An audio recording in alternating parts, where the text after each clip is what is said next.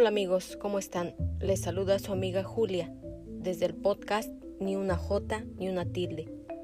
En el episodio anterior miramos cómo el enemigo de Dios engañó astutamente al ser humano y éste por voluntad propia accedió a desobedecer a Dios comiendo del fruto del árbol del bien y del mal que Dios había prohibido comer, dando así origen al pecado dando así origen a la caída del ser humano.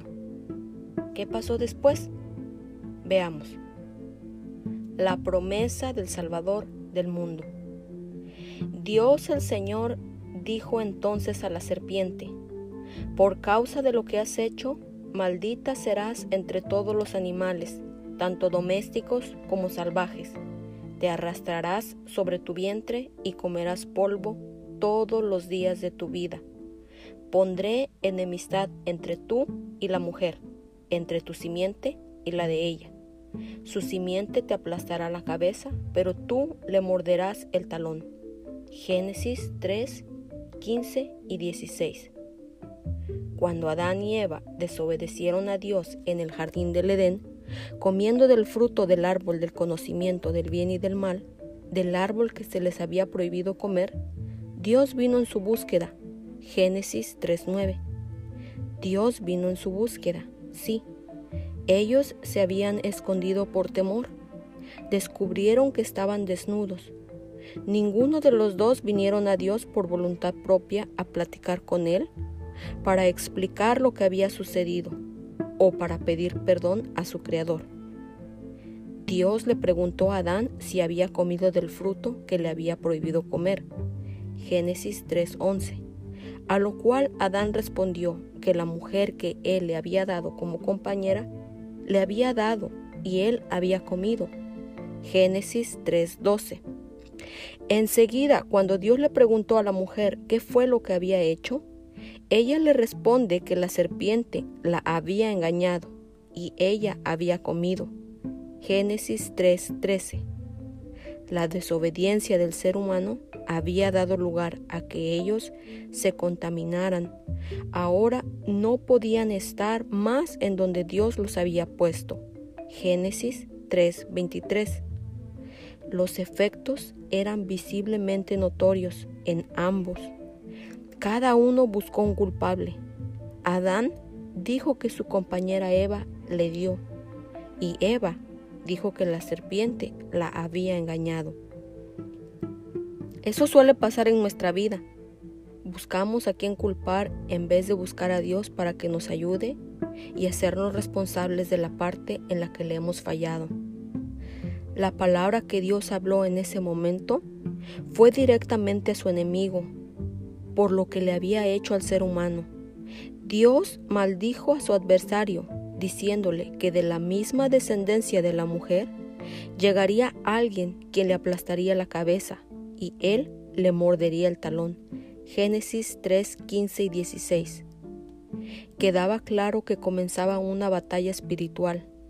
Dios conocía perfectamente la astucia de su enemigo, así que no hubo necesidad de pedirle explicación a la serpiente. La serpiente es Satanás. Él es el enemigo de Dios.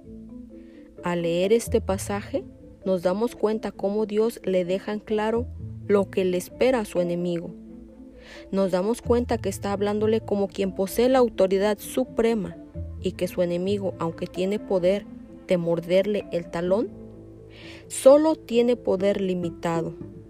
El propósito del enemigo era destruir a la creación. El propósito de Dios es redimirla. El propósito del enemigo era dar muerte al ser humano. El propósito de Dios es dar vida. El propósito de Dios siempre será mayor al de su adversario.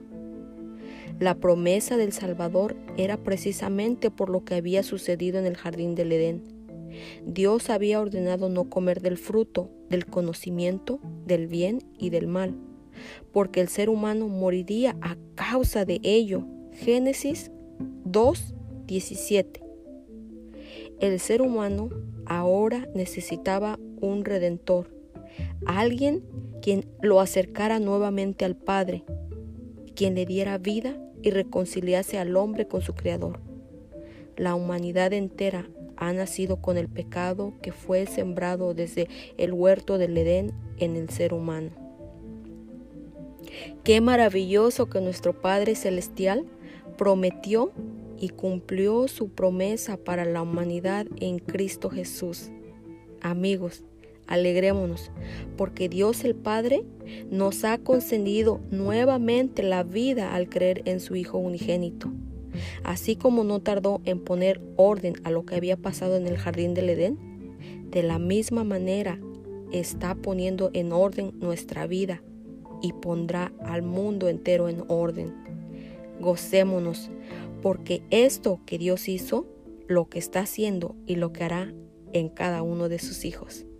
La palabra de Dios nos dice, por cuanto todos pecaron y están destituidos de la gloria de Dios, siendo justificados gratuitamente por su gracia, por la redención que es en Cristo Jesús.